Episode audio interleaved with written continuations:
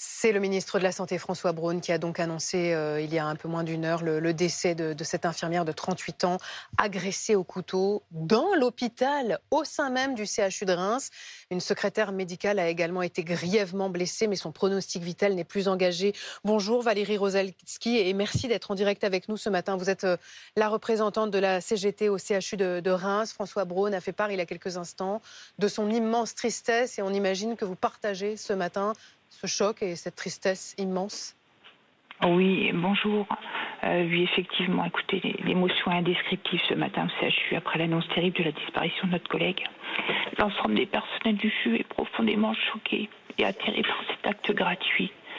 Nous pensons fortement à notre collègue qui vient nous quitter. Toutes nos pensées pour la famille, à ses enfants et à son conjoint. Nous n'oublions pas notre deuxième collègue qui a été blessé et qui se bat pour survivre à cette terrible agression.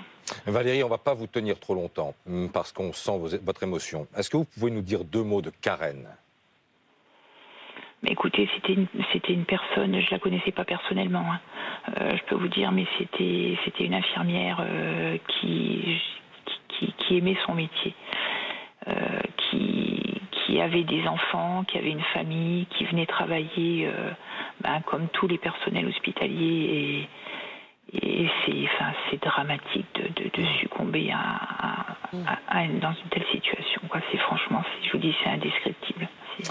Valérie, on va, on va, vous laisser retourner évidemment vos, vos, collègues. On a une très grande pensée pour, euh, pour vous, votre investissement permanent. Là, on sait euh, la difficulté de, de vos métiers euh, et de plus en plus d'ailleurs, et, quand évidemment vous vivez des drames épouvantables, ça souligne encore plus que, que votre métier est à préserver, à protéger le, le plus possible. Merci infiniment, Valérie.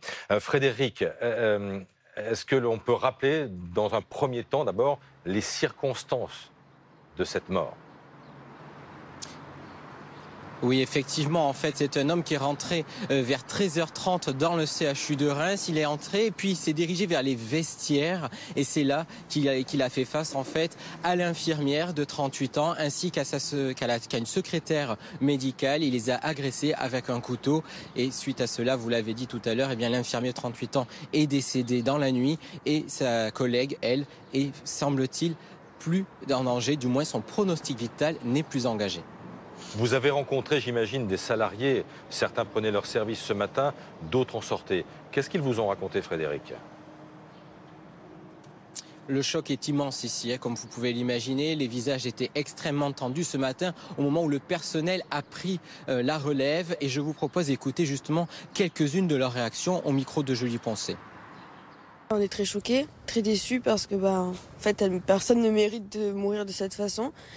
Et euh, c'était une soignante, et comme je suis aussi soignante infirmière, bah, ça fait peur en fait. On se dit, mince, dans n'importe quel endroit, on est euh, en danger. Ben, je suis pas sereine de venir travailler parce qu'il aurait très bien pu rentrer euh, sur mon lieu de travail et ça aurait pu m'arriver à moi, à mes collègues. Du coup, on est un petit peu dans l'insécurité, on est tous choqués par ce qui s'est passé, et puis on est désolé pour, bah, pour eux. Quoi. On espère que ça va pas recommencer et qu'on pourra travailler dans un environnement où on sera un petit peu plus en sécurité que ça. Quoi. Voilà, on sent l'émotion et le choc ce matin du personnel soignant de l'hôpital de Reims, mais de, tous les hôpitaux de mm. France. En, réalité, le, procureur a requalifié les faits d'assassinat il y a quelques instants et une autopsie sera pratiquée aujourd'hui sur le corps de, de l'infirmière décédée. Margot de Frouville, l'hôpital, c'est un lieu ouvert. L'hôpital, c'est un lieu où on peut entrer, aller et venir comme bon nous semble. Et c'est ça qui choque en fait ce matin. C'est quand on entend cette infirmière dire Moi, je me sens pas en sécurité aujourd'hui. Complètement. Et il y a un, observatoire euh, des violences faites aux soignants qui est euh, organisé par le ministère de la Santé. Il y avait un rapport euh, qui mentionnait une notion assez intéressante qui est celle euh, de l'incertitude, de comment dire, euh, de la de l'intolérance à la frustration. c'est vraiment une notion qui en fait est, valable pour toutes les professions qui rendent un service aux citoyens et qui est encore plus valable pour les soignants. Là, en l'occurrence, ce n'était pas le cas puisqu'on parle d'un profil dangereux, enfin, très sensible psychiatriquement. mais cette notion est intéressante. Vous étiez là ce matin parce qu'il se trouve que le Conseil de l'ordre des médecins a délivré des chiffres des violences. Violences faites aux, soignants, aux médecins entre 2021 et 2020, 2021 et 2022. Chiffre en progression à deux chiffres, Margot. Plus 23%. On a eu 1244 déclarations. C'est important de préciser, Christophe, que ce sont des déclarations. Donc ces faits sont sûrement euh, largement euh, sous-estimés, puisque quand on regarde qui déclare, ce mm. sont euh, pour l'écrasante majorité des cas des médecins libéraux. Mm. Or, on voit qu'il se passe également des incidents dans les établissements de soins. Alors justement, dans ces 1244 déclarations, il y a celle de Sébastien Chopin. Bonjour, vous êtes médecin généraliste et président de SOS Médecins à Brie-Sénard, Melun et Fontainebleau. Et vous avez été agressé par une patiente l'année dernière. Est-ce que vous pouvez nous raconter dans quelles circonstances? Qu'est-ce qui s'est passé? Oui, bonjour. Tout d'abord, merci pour votre invitation et je tenais immédiatement à avoir un mot solidaire et, ému pour l'infirmière euh, qui est décédée ce matin.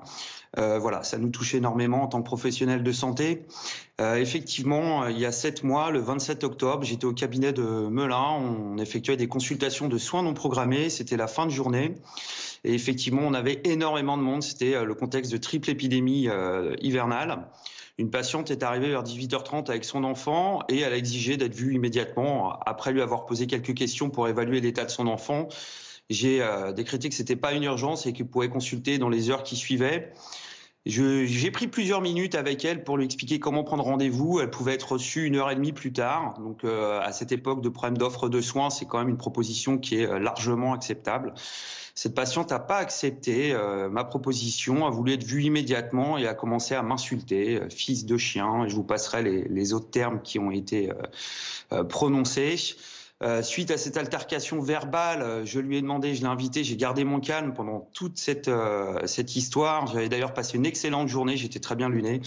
je lui ai, je l'ai invité à sortir de la maison médicale puisqu'elle devenait extrêmement désobligeante. Elle a refusé, j'ai appelé la police. Tout ça s'est fait très tranquillement.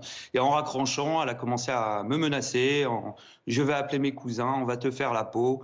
Alors là, si vous voulez, on était dans l'enceinte d'une maison médicale, dans une salle d'attente avec des enfants, des parents. Je commençais à avoir peur de ce qui allait se passer, notamment plus tard, qu'elle revienne avec quelqu'un. Donc j'ai pris mon portable pour enregistrer ces, euh, ces menaces et euh, ça l'a fait complètement vriller. Si vous voulez, elle est venue vers moi et euh, elle m'a mis plusieurs claques. Elle m'a propulsé sur la table d'examen et là j'ai eu une un, déferlement de, de coups de poing au visage, une dizaine de coups de poing. Vraiment bien marqué. Il faut savoir que la patiente faisait 1m80 et 120 kg. Il euh, faut aussi savoir que euh, on s'attend pas forcément à, être agressé par une mère de famille qui vient avec un enfant de 3 ans. Le profil des agresseurs n'est pas forcément celui mm. qu'on croit.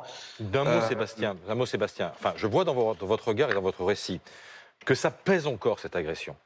Il y a un avant et un après pour vous, non? Oui, tout à fait. Ça passe énormément. Sur le moment, on se rend pas compte de ce qui se passe parce qu'on est, en fait, si vous voulez, dans une sorte de euh, d'énergie. Quand on consulte, on voit beaucoup de mm. monde. Mm. Euh, on se dit bon, allez, c'est un événement intercurrent, c'est un accident. Euh, je suis pas mort, tout va bien. Et en fait, ça marque beaucoup plus que ce qu'on croit, parce qu'en mm. fait, on ressent une énorme injustice, on ressent de l'humiliation, hein, n'ayons pas peur des mots.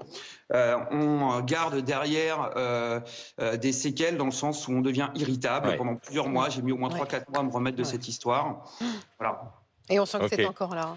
Ok, on vous écoute très longtemps parce que, enfin, votre témoignage il est emblématique parce qu'il y en a beaucoup d'autres et c'est pas Margot qui va me démentir. Merci beaucoup. Désolé d'être pressé par le temps. Merci pour votre témoignage.